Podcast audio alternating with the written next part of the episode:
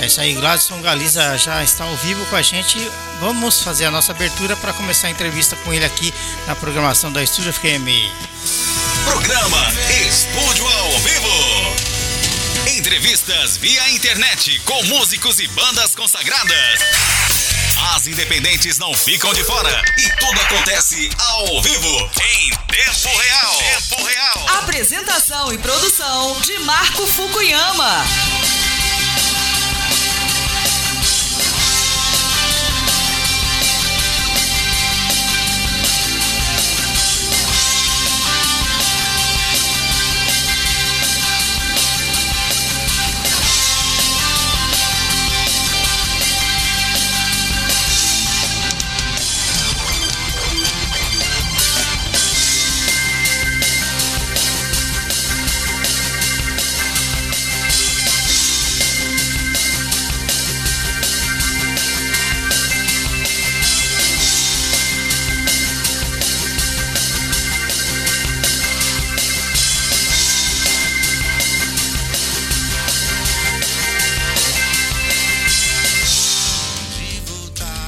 É isso aí, FQB Rádio Online. Já estamos com o Gladson na linha e vamos entrar ao vivo com ele.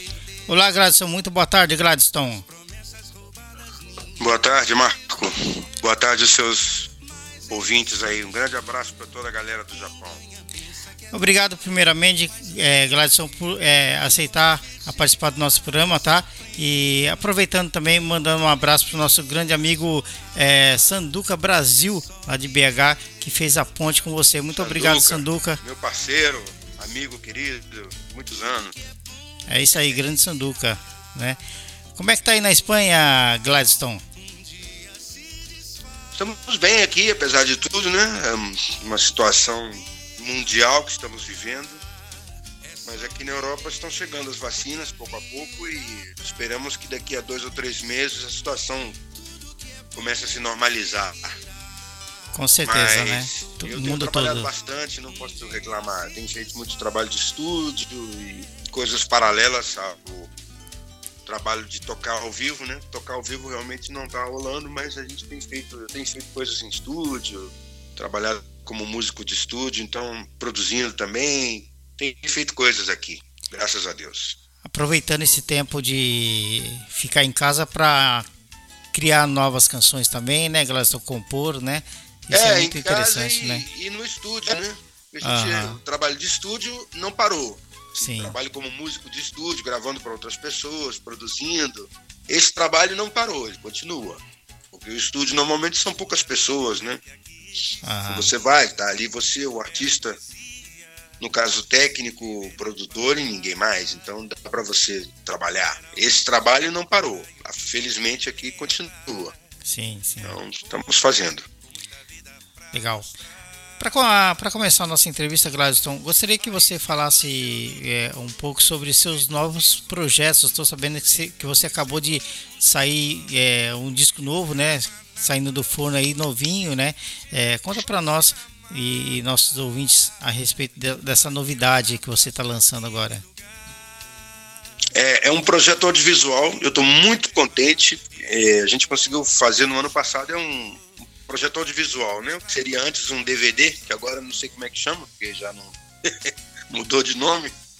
Mas é um DVD, é um resumo da minha carreira, porque eu já tenho 10 discos publicados Aham. e no ano passado eu resolvi, é, resolvi fazer um resumo de to- toda a minha trajetória na música. Convidei a minha banda, os músicos que tocam comigo normalmente, aqui na Espanha, e convidei três pessoas de, de, de muita relevância aqui, que são Javier Ruibal, Carmen Paris, que são do- duas pessoas daqui, espanhóis, muito conhecidos.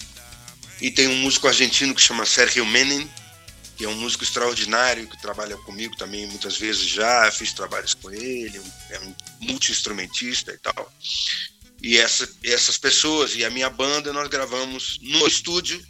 A ideia inicial era fazer um show ao vivo, né? mas não foi possível. Então nós fomos todo mundo para o estúdio, fomos e gravamos ao vivo lá em áudio e vídeo de alta qualidade.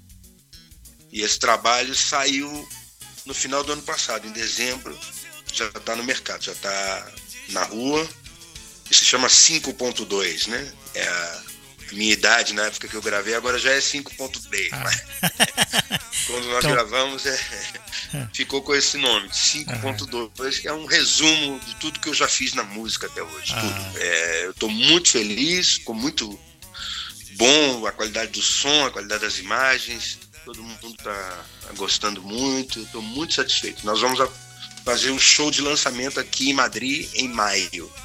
E se Deus quiser, no final do ano no Brasil, em Belo Horizonte. Bacana, parabéns. É parabéns que uh, um trabalho muito bacana que vocês fazem. A música popular brasileira é muito rica, né? Isso é, se espalha facilmente pelo mundo, né? Vários países, inclusive aqui no Japão também, né? É, você sabe que. Não, no Japão tem uma, tem uma grande quantidade de pessoas que aprecia a música brasileira. Sim, sim. Eu estive aí já seis vezes no Japão, inclusive a primeira vez que eu fui, fui convidado por um músico japonês, o Tomohiro Yahiro, é, para comemorar os 100 anos da imigração ah. é, japonesa no Brasil, né, em 2008. Então eles, eles queriam um músico brasileiro que tivesse Sim. uma carreira já estabelecida e tal. E o Tomohiro conheceu o meu trabalho, me contactou e a primeira vez que eu fui aí foi em 2008, exatamente por conta da paixão dos japoneses pela música brasileira, né? Gosta muito, tem muita gente aí que, que aprecia e conhece os artistas brasileiros.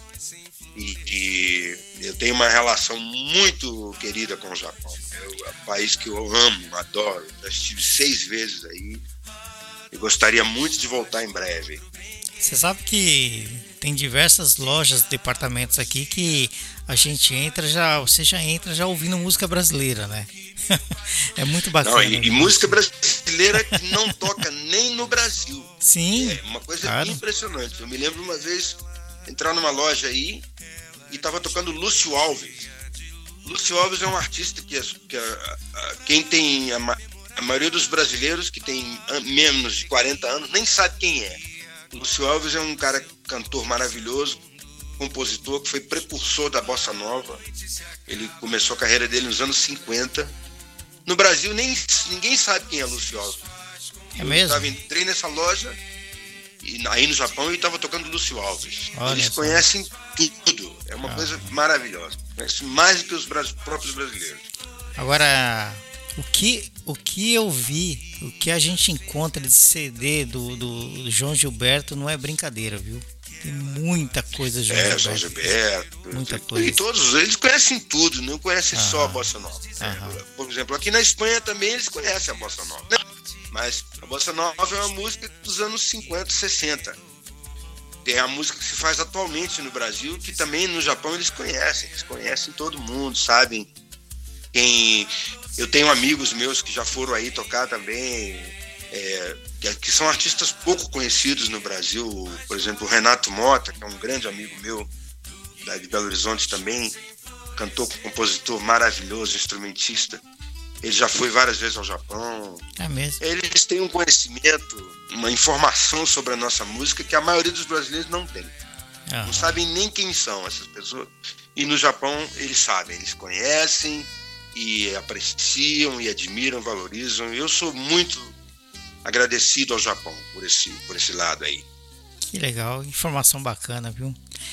Vem cá, você você é brasileiro, nascido na, é, na cidade mineira de Ouro Preto, Minas Gerais, né?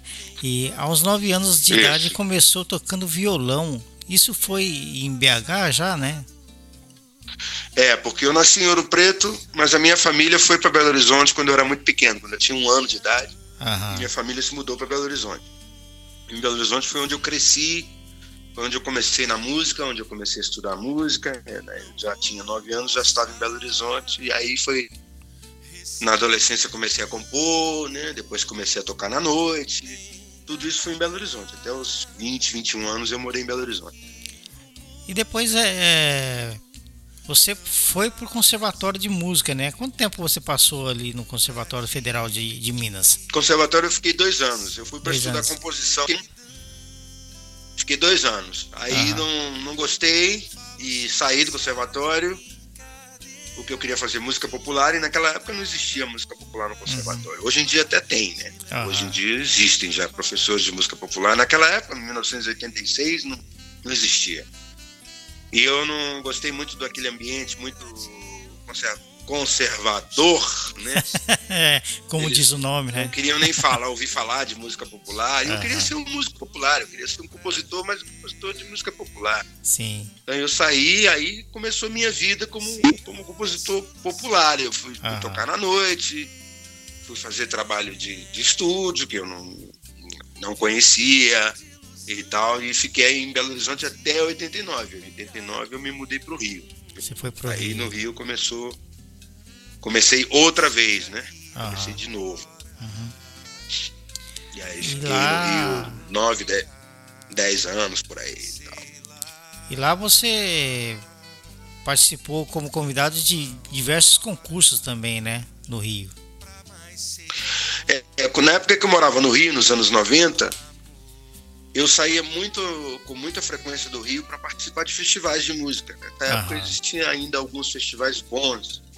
No Brasil, é o Festival de Avaré, no interior de São Paulo, que é um festival grande, o Festival de Bauru, tinha outros festivais também em Minas Gerais, que eu participei de muitos, em, em Rio Casca, em Muzambinho, em é, é, muito, muitos lugares, Turmalina, então eu saía, eu morava no Rio durante a semana e no fim de semana normalmente eu viajava, saía, ah. fazia festivais, participava desses festivais e tal. E depois voltava para o Rio.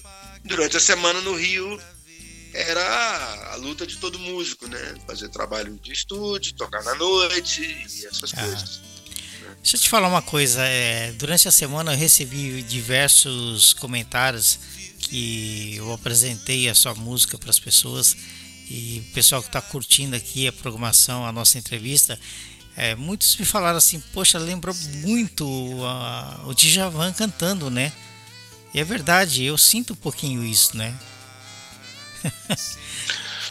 eu, não, eu não sinto, não. Eu, ah. eu, acho que as pessoas têm uma tendência de associar uma coisa que elas não conhecem com alguma coisa que elas conhecem. Ah. Né? Eu não, não sinto essa influência, não. Ah. Eu tenho. As minhas influências são mais da música mineira, do Clube da Esquina, é, de coisas que eu ouvi depois aqui em Madrid. Eu tenho uma música que é muito harmônica, que é.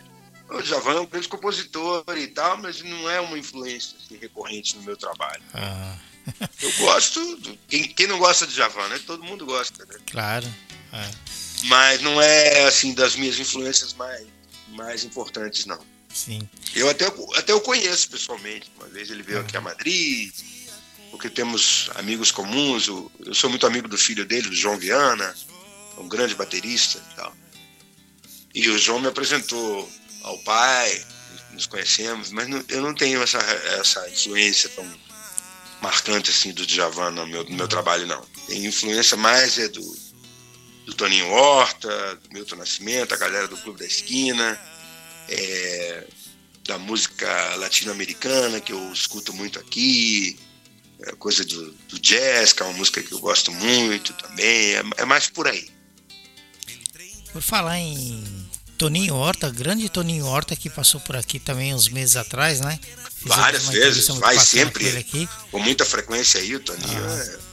Fizemos uma Habitué, entrevista muito, né? Uma entrevista muito bacana com ele também aqui, né? Inclusive, ele foi vencedor aí do, do, do Grammy latino-americano, né? É, ganhou o música é, muito bacana. Com muito merecimento. O Toninho é um gênio, né? Foi uma honra. todos nós. Né? Foi uma honra Mestre. entrevistar ele aqui. Depois o cara foi e ganhou esse prêmio aí. Com né? certeza. É. Merecidíssimo. Com o certeza. prêmio, o Grammy, já tinha que ter acontecido antes, né? Ah. E o Toninho é uma, é uma. Além de ser uma pessoa fantástica, é um músico intergaláctico, é um músico único, um músico extraordinário, que tem uma musicalidade única, que serve de referência para mim e para muitas pessoas da minha geração. Todos nós que, que nascemos, crescemos em Minas Gerais, temos a influência da, da, das harmonias do Toninho, é um, é um mestre, é um gênio, um músico sensacional. Você sabe que durante a divulgação da entrevista dele, teve pessoas até do meio do rock que fizeram comentários, né? Tipo, grande Toninho Horta, o mestre, né? Então, até Isso é para você do, ver né? o, o, o, rango de influência que o cara tem. Sim. Entendeu? A influência dele é muito grande sim, em muitos sim. músicos de muitas gerações. Muito legal, muito bom. A, a grandeza do Toninho como músico, a influência que ele tem em muitos de nós. Muitos, muitos. É verdade. Agora eu queria que você falasse um pouquinho para nós, é, Gladstone, a respeito do seu primeiro lançamento, o disco Viver Você, do ano de 94. O Viver Você foi um disco é, que, que, nasceu assim casualmente, porque bom, eu tenho eu, quando eu cheguei no Rio eu conheci esse amigo que depois virou um grande amigo, um parceiro, que é o César Nascimento. O César Nascimento ele é um médico, ele é cardiologista e faz, fazia música e faz música informalmente. Ele tinha algumas canções dele que ele queria gravar. Ah. E eu também já tinha algumas canções que eu queria gravar. Então ele falou, me propôs, por que a gente não faz um disco a quatro mãos? Aí eu falei, tá, legal, podemos, podemos tentar, mas como é que faz um disco? Eu não sabia como gravar um disco. como é que se grava um disco?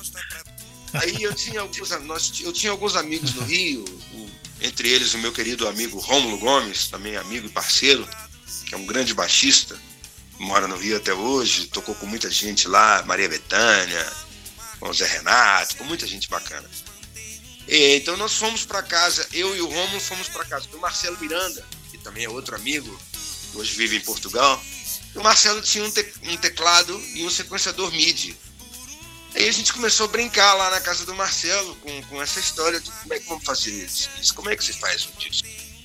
Começamos a programar algumas bases lá no sequenciador MIDI, programamos alguns teclados e tal, e aí a gente pegou, a coisa foi andando, foi pegando forma, e aí nós fomos para um estúdio grande para terminar, para colocar os instrumentos acústicos. Então fizemos ah. um disco meio eletroacústico, meio Legal. eletrônico e meio acústico. E nós levamos para o estúdio grande e finalizamos. Eu botei os vilões, depois botei as vozes. Então ficou um disco a quatro mãos. Tem canções dele e canções minhas. Legal. E algumas parcerias dos dois. Uhum. E assim nós fizemos. Foi o meu primeiro disco. Foi em 1994.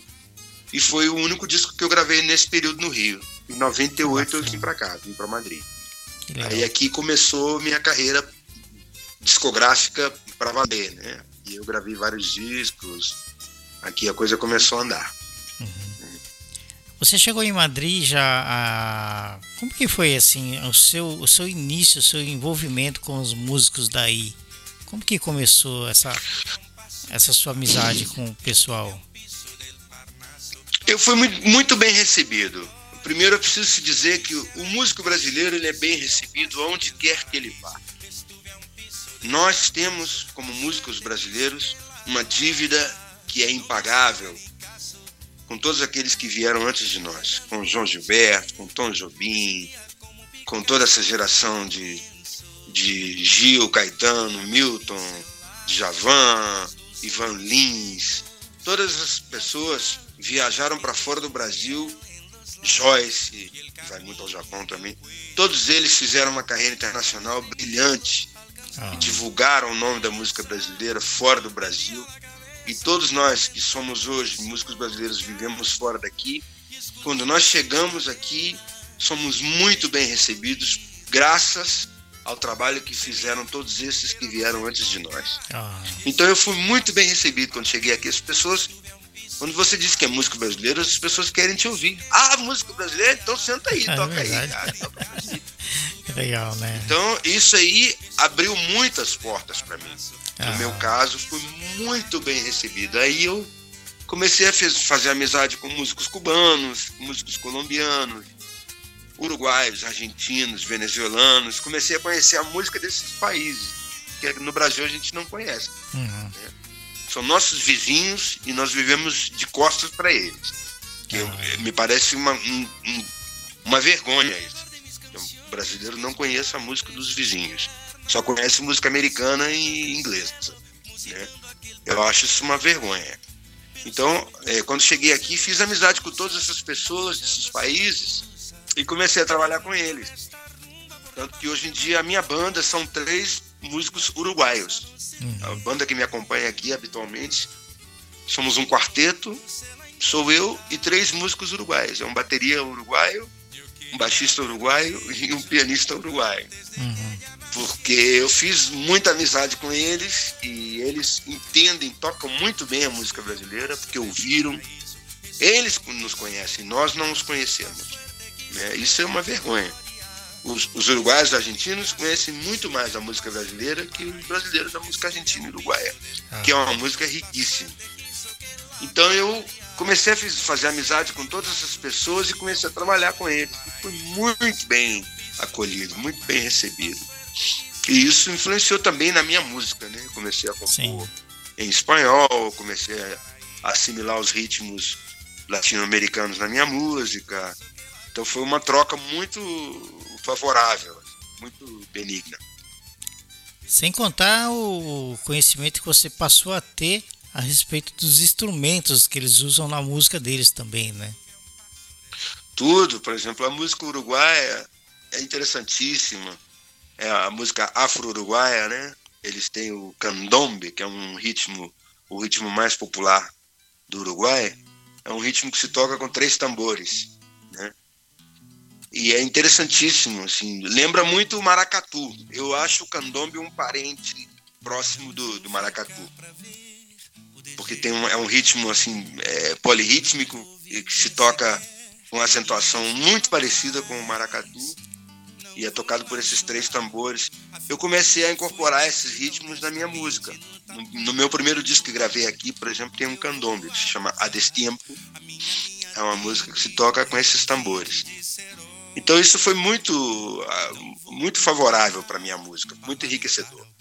Com certeza, você enriqueceu o seu material, né? Você enriqueceu o seu, o seu produto, que é a música, né? Isso é muito bom. É, enriqueci minha música com a música dos outros, né? Uhum. Como diz o, o Mário Adnet, que é um compositor que eu admiro muito, arranjador, músico maravilhoso, ele fala: quando você começa a olhar para o umbigo dos outros, aí você vê o seu umbigo entendeu? É o seu umbigo fica mais interessante. Você olha para a música dos outros, isso enriquece a sua música. Né? Certeza, né? É isso. Agora, em 2004, você lançou o seu segundo álbum chamado Fascínio, pelo qual se destacou como compositor, né? Como foi recebido, é, como que foi recebido esse trabalho pelos críticos musicais na época, Gladstone? Foi muito bem recebido. É esse que eu, eu falei que tem esse candombe que eu acabei de ah, falar. Tá. Foi uhum. nesse disco que eu gravei. Uhum. É, gravei esse candombe, gravei um ritmo colombiano chamado Bambuco, que eu conheci também com a colombiana que eu trabalhei com ela aqui, a Cláudia Gomes. É, nesse disco também tem algumas influências do flamenco. É, esse disco foi muito bem recebido. Quando nós lançamos aqui, viajei bastante, fizemos muitos shows em toda a Espanha com ele. Teve uma repercussão muito boa e foi a minha porta de entrada aqui, né, na, na Espanha. Assim, foi, foi aí que as pessoas começaram a me conhecer um pouco mais, os músicos, os críticos, o público, né? É, teve várias resenhas, muita gente escreveu sobre esse disco. Eu também consegui viajar para outros países através desse disco. Fui tocar na Argentina, fui tocar em Cuba, fui tocar na Itália, fui tocar na Áustria. Tudo através desse primeiro trabalho. Que legal. Assim, um disco muito feliz, assim. Legal. Tive muita sorte com ele. E anos depois você viria participar de diversas, diversas empreitadas, né? Eu digo obras musicais de artistas como a cantora Rosa Rosália Arroio, né? E a, a colombiana Cláudia Gomes. Foram projetos produtivos? É, foram discos que eu participei como produtor ou co-produtor. Né? Ah. É a Rosalia, a Rosalia Mowgli, é uma artista daqui da Espanha. Eu trabalhei no primeiro disco dela como co-produtor e toquei também. A Cláudia, essa colombiana que eu acabei de falar dela, também co-produzi o disco dela. Ela gravou uma música minha. Depois eu, eu produzi outros discos para outras pessoas aqui. Produzi o disco de um, de um, de um compositor canário chamado Nestor Ralui. produzi o disco de um outro compositor chamado Helios Ruiz, que é um, um cara do País Basco. Uhum. E produzi também outras coisas para cantoras. É, tem uma cantora inglesa que mora aqui que chama Rachel Bentley. Produzi também o disco dela. É, nesse momento, estou acabando de produzir o disco de uma outra cantora daqui que chama Tata Quintana. Eu fui produtor, arranjador, toquei no disco também, toquei violão. É, esse disco vai sair agora, mês que vem. Ele está a ponto. Nós estamos terminando a mixagem. Ele vai para a fábrica, acho que semana que vem já está indo para a fábrica. Então eu sou também produzir para outras pessoas é uma coisa que eu gosto muito. É, é, bacana você isso, né? Deixa parar de olhar para o seu umbigo e olhar para o umbigo dos outros. Ah. É muito enriquecedor isso. Eu gosto muito de trabalhar em estúdio, produzir, fazer arranjos que não sejam para mim, né? Ah. Isso é muito bom. Agora, inclusive você tem diversos projetos lançados aqui no Japão também, né? Como o álbum, por exemplo, Que Maravilha. Fala um pouquinho pra gente dos seus discos que você lançou aqui no Japão. Eu fiz dois discos para um, um selo japonês que chama Toys Factory. Ah, o primeiro foi em 2005, que se chamava The Album. É, e o segundo foi se chamou Madrid, em 2007. Uhum. Esses discos foram produzidos para esse selo, para essa gravadora japonesa, Sim. chamada Toys Factory. E depois eu, nós fizemos um disco aqui, gravado aqui em Madrid, que foi uma colaboração minha com a Miyuki Onitaki, que é uma pianista japonesa, compositora, nós fizemos um disco dos dois, composições dos dois. Uhum. Nós gravamos aqui em Madrid e só saiu no Japão também esse disco. Tá? É, se chama Alvorada. Alvorada acabei de falar isso. com ela agora. Uhum. É. Foi um disco que nós lançamos aí, fizemos uma turnê enorme, fizemos quase 30 shows aí pelo Japão, entre 2010, 2012. É. Rodamos o Japão inteiro, desde Hokkaido até até, o, até embaixo, essa ilha, como é que chama aí? É Fukuoka. né? É, fomos de cima a baixo, rodamos o Japão inteirinho. inteirinho. Tocamos quase todas as províncias. Bacana. E como que foi a, a, a, sua estadia? Fala um pouquinho pra gente. É, você curtiu o país, as ruas daqui? Como que, que, que você achou daqui do Japão? Ah, primeiro eu preciso dizer que para mim conhecer o Japão era um sonho de criança. Era ah. quando eu era criança eu já queria ir ao Japão. Uhum. Eu ouvia falar desse país assim tão distante, né, para um brasileiro era um país tão exótico, tão distante. Eu tinha muita vontade. E eu, eu me lembro que na, na primeira vez que fui, na noite anterior eu não podia dormir. Eu estava tão excitado com a ideia que eu não pude dormir. A primeira noite, antes de ir para pegar o avião, eu não consegui dormir. E, e foi assim, foi fantástico. Eu, todas as vezes que fui aí, fui muito bem recebido, muito bem tratado. É um país que valoriza o artista, valoriza a cultura. É, eles são muito atenciosos, muito educados, muito profissionais. É, é, o melhor lugar que eu conheço no mundo assim, para trabalhar para trabalhar é o Japão. A nível profissional, assim, tudo cumpriu as minhas expectativas e mais. Eu fiquei encantado. Todas essas vezes que estive aí, foi fantástico. Fui muito bem tratado, muito bem reconhecido. É, com certeza, quando a gente vem para cá, quando vai embora, por exemplo, parece que você fica com aquela coisa na cabeça, né? Você saiu de um sonho, né? E voltou para uma realidade, né? O Japão é um sonho pra gente, para muitas pessoas, aliás. É, para um brasileiro, o Japão é meio parece assim outro planeta. Cada é vez que eu, eu fui aí, quando eu saía do avião, parecia que eu estava pisando outro planeta. Assim. Uhum. Tudo é diferente, né? O, é. Os cheiros são diferentes, os uhum. sons, é, a maneira das pessoas se tratarem, tudo é tão diferente do que a gente conhece. Né? Até aqui na Europa, é diferente até da Europa. Não tem nada a ver com a Europa. O Japão é, é outro mundo. É um país muito interessante, né? Para você explorar, descobrir. Inclusive, uma vez eu fui convidado para morar aí. Me convidaram. É, é, é, muito instigante, é um país muito instigante assim, para nós brasileiros. É, os brasileiros que estão aí, eu animo a todos a que, a que conheçam essa cultura, que se integrem, que aprendam bem o idioma, porque é, é necessário, realmente é necessário para você é, trabalhar no Japão, se integrar na cultura. Né?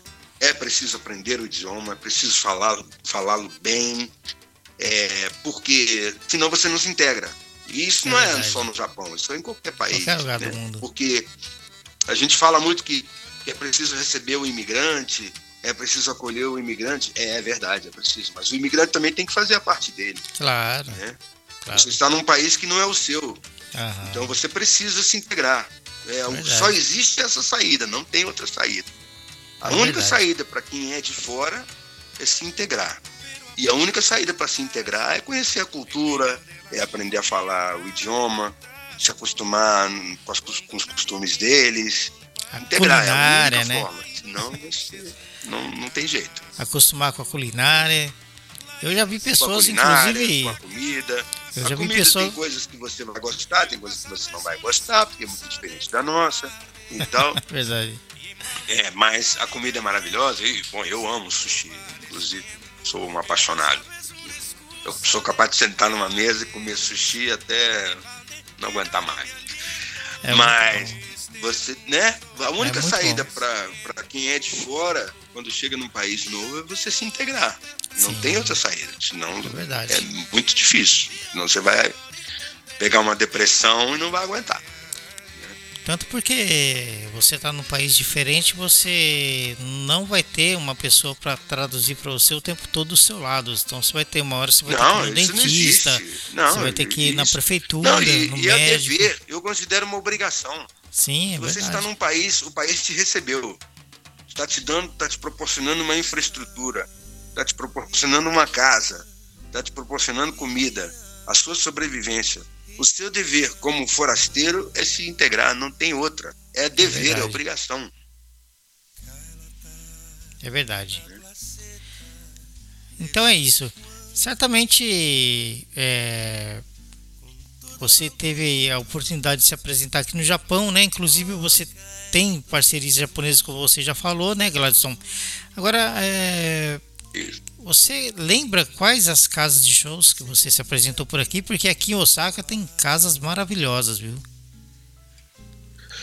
É, eu, eu toquei algumas vezes em Osaka. Eu me lembro de uma Ah. que chamava Chove Chuva. Chove chuva. Me lembrei pelo nome, né? Chove Chuva é uma música do Jorge Benjor, né? Chove Mas é- chuva, Era uma casa parar. japonesa? Era uma casa eh, japonesa, mas pelo visto eles faziam, tocavam, programavam jazz, programavam outro tipo de música, né? Música Aham. brasileira. E e eu fui al- algumas vezes aí a Osaka, eu realmente não me lembro dos nomes. Na minha página web, no meu site, eu acho que tem lá, porque eu sempre que ia ao Japão eu colocava a- o roteiro todo dos shows que nós Aham. fizemos, colocava lá, dia tal, em tal lugar e tal. Então deve estar Aham. lá. Eu, é, eu sempre coloquei. Todas as vezes que fui, tava lá a, a rota, né, da, da turnê e tal. E eu passei várias vezes por Osaka, uma cidade que Ah. eu curto muito, grande, né? Muito grande. Bonita, né? tem é esse- muito bom. É, eu até comentei com você do bairro coreano que tem aí, que é maravilhoso, Sim. que é muito interessante os restaurantes coreanos, sua comida maravilhosa também. Sim. É, é, tem muito boas lembranças do Japão, muito boas lembranças. Aqui é muito legal você frequentar um, um restaurante no sábado, no, domingo à noite, qualquer dia da semana, aliás, né? É muito gostoso você ir num restaurante e comer uma comida diferente, tomar um vinho, né? Isso é muito bom aqui, muito satisfatório. É, e isso não é caro no Japão, né? Não, tem restaurantes para todos não. os bolsos. Aí. Sim, eu acho sim. que né, você até por, sei lá, 1.500 ienes, você come bem, dá para você Come. 1.500 ienes são 12 euros. É o preço daqui da Europa. Você 12 euros aqui é a comida mais barata que tem no restaurante. Não é caro. Pra Os comer padrões bem. japoneses não é caro, Aham. né? E agora fala um pouquinho pra gente, Gladson, como que foi trabalhar com, com esse produtor japonês? É Lava o nome dele? Lava, né? E o É, Lava. É o percussionista, percussionista É, Tomohiro é Yahiro, é isso? É. Não, o Lava é. Eu me esqueci mesmo, agora mesmo do nome dele, o nome japonês dele. Mas o nome artístico dele é Lava. Ele é um DJ e produtor. E ele foi que conseguiu esse contrato fonográfico com a Toys Factory, com esse selo daí do Japão. Aham. Então ele produziu esses dois discos, o de 2005 e de 2007. E ele fez um trabalho com a minha música, um trabalho mais, mais ligado à música eletrônica. Eletronizou a minha música. Aham. Fez uma- um trabalho muito com, com coisas eletrônicas e tal. Foi uma outra outra vertente, assim, uma outra forma de fazer, né? Que eu, eu por exemplo, não faria. Porque eu, eu trabalho mais com instrumentos acústicos e tal. Então, foi uma coisa interessante, porque ele veio aqui a Madrid. é, nós gravamos aqui a minha voz, os violões, gravamos toda a parte acústica aqui. E depois ele levou para o Japão e terminou aí com os músicos daí. Músicos muito bons também. Botou coisas eletrônicas, mas também tem músicos japoneses tocando. Já então foi um trabalho di- diferente, assim, né? Foram dois discos bem diferentes dos, dos outros discos que eu tenho. É, Eu mas eles vi, estão né? por aí, então. Já vi vários trabalhos de, de DJs, né? Com letras e músicas da bossa nova. Essas... é, dá uma pegada diferente, né? Dá um negócio diferente. Bacana. É uma pegada diferente. No caso dele, ele foi, eram todo, tudo eram músicas minhas. tá? Aham. Tudo era música minha, material meu. Não Aham. gravei. Só teve uma música da Desiree que a gente gravou. Ele pediu para incluir no disco. Desiree é aquela cantora, compositora britânica muito boa, né? É talentosíssima. E a gente gravou uma música dela que chama I Moving. É a única música que não é minha nesse, nesses projetos aí. Mas o resto eram todos, todas canções minhas. Então ele deu outra leitura, uma leitura, leitura mais eletrônica. Eletronizou a minha música, né? como estou falando. É será que, que, que tem em, em CD isso aqui, Gladstone? Tem, com certeza. Tem que procurar, né? Mas Aham. tem, porque Tem que saber o nome, Os né? CDs são Tem que da- saber o nome, né? é. O primeiro se chama é, Gladstone Galiza The Album, Hum, de 2005, e o segundo se chama Madrid. Gladstone Galiza, Madrid. Esses dois E que é foram do- a produção desse DJ. É, de, são produzidos por ele, pelo Lava, Ah. e saíram pelo selo Toys Factory. Sim, sim. Toys Factory é era uma gravadora, eu não sei se ainda existe, mas era uma gravadora média, assim, não era nem pequena, uma gravadora já meio média grande aí no Japão. Ah, Mas se, eles estão por aí, com certeza que aí no Japão você encontra. Eu até a próxima vez que for ao Japão, que eu espero ir em breve, eu vou comprar alguns para poder trazer para cá, porque eu já não tenho mais. eu, eu vou. Eu moro perto da Tower Records, né? Então, Ah, na passar, Tower Records com certeza você vai encontrar. quando eu passar por ali, eu vou dar discos. uma, vou dar uma olhada. É. Você dá uma olhada que você vai encontrar com certeza. E na Tower Records tem até é, no Japão, é, o Japão é um dos poucos países que ainda tem esse costume de comprar, as pessoas compram CD ainda, né? Uhum. Porque aqui ninguém mais compra. Mas Ali- aí as pessoas ainda compram. Aliás, E a, na- a- eu vi esses- a Tower Records ela tá acabando também, né? Aqui é um, um dos poucos países que acabando aí tem a também, loja né? ainda, né? É, eu acho que é só no Japão e em Israel que tem a Tower Records. É mesmo? No resto do mundo ela é digital. Olha Mas só. esses discos eu acho que ainda tem aí. Você pode procurar, você vai encontrar. Eu acho Eu que vou, sim. eu vou dar uma pesquisada. A hora que eu passar lá, eu vou dar uma pesquisada. Isso. Inclusive, eu, E depois você me informa. Inclusive depois que eu fiz a entrevista com o Toninho, eu, eu comprei o CD dele lá na Tower Records, né? Ah, é. não. O Toninho eles devem ter todos os discos. Tirei foto, mandei pra ele. Não que tinha, Brasil, não tinha. ter Eu só achei o CD Belo Horizonte que ele publicou, né? É o último, né? É. Ah, não, mas deve ter outros, com certeza. Eu tirei foto, Inclusive, mandei o pra ele. disco- É, eu me lembro de uma vez que eu fui na Tower Records em Fukuoka, não era nem em Tóquio, nem em Osaka, em Fukuoka, e eu vi uma edição japonesa do meu disco Fascínio. Ah, é? esse, esse primeiro que eu gravei aqui. É. Porque ele foi negociado depois pro Japão Aham, e saiu aí com uma capa diferente e tal, né? aham. E eu vi esse disco na Tower Records em Fukuoka. Tava lá, o Fascínio. E você comprou? E tinha esses dois também. Você comprou esse CD? Não, não cheguei a comprar porque eu já tinha aqui. Esse eu já tinha aqui. Já Não, mas- me mandado, me mandaram. mas- uma- Ah, cê- com a mesma aí. capa, você já tinha É. então. Não, era outra capa. Eles fizeram outra capa. A foto eu acho que era a mesma, mas fizeram outra Aham. capa, outro, outro desenho de capa. Aham. E tudo escrito em japonês e tal, fascínio, né, tá? O conteúdo era o mesmo da edição daqui, espanhola. E é o fascínio, tá lá. E saiu e eu vi na Tower Records em Fukuoka. Que legal. uma grande alegria pra mim. assim. Eu vou procurar, se eu achar, eu vou te mandar a foto. Isso, ótimo, mande mesmo. É Vou ficar muito feliz. legal. Bacana, viu? Muito legal. Gladson, eu agradeço demais a sua participação, né? Mais uma vez eu quero agradecer ao Grande Sanduca Brasil, nosso parceiro aí, nosso, nosso nossa ponte, Isso. né? E você quer mandar um Isso. recado pro, pro pessoal aí? Fica à vontade, Gladson. Eu quero mandar um grande abraço para todo o público japonês, especialmente para todos os brasileiros que moram aí. Eu desejo a todos muita sorte e muita prosperidade e espero voltar ao Japão em breve.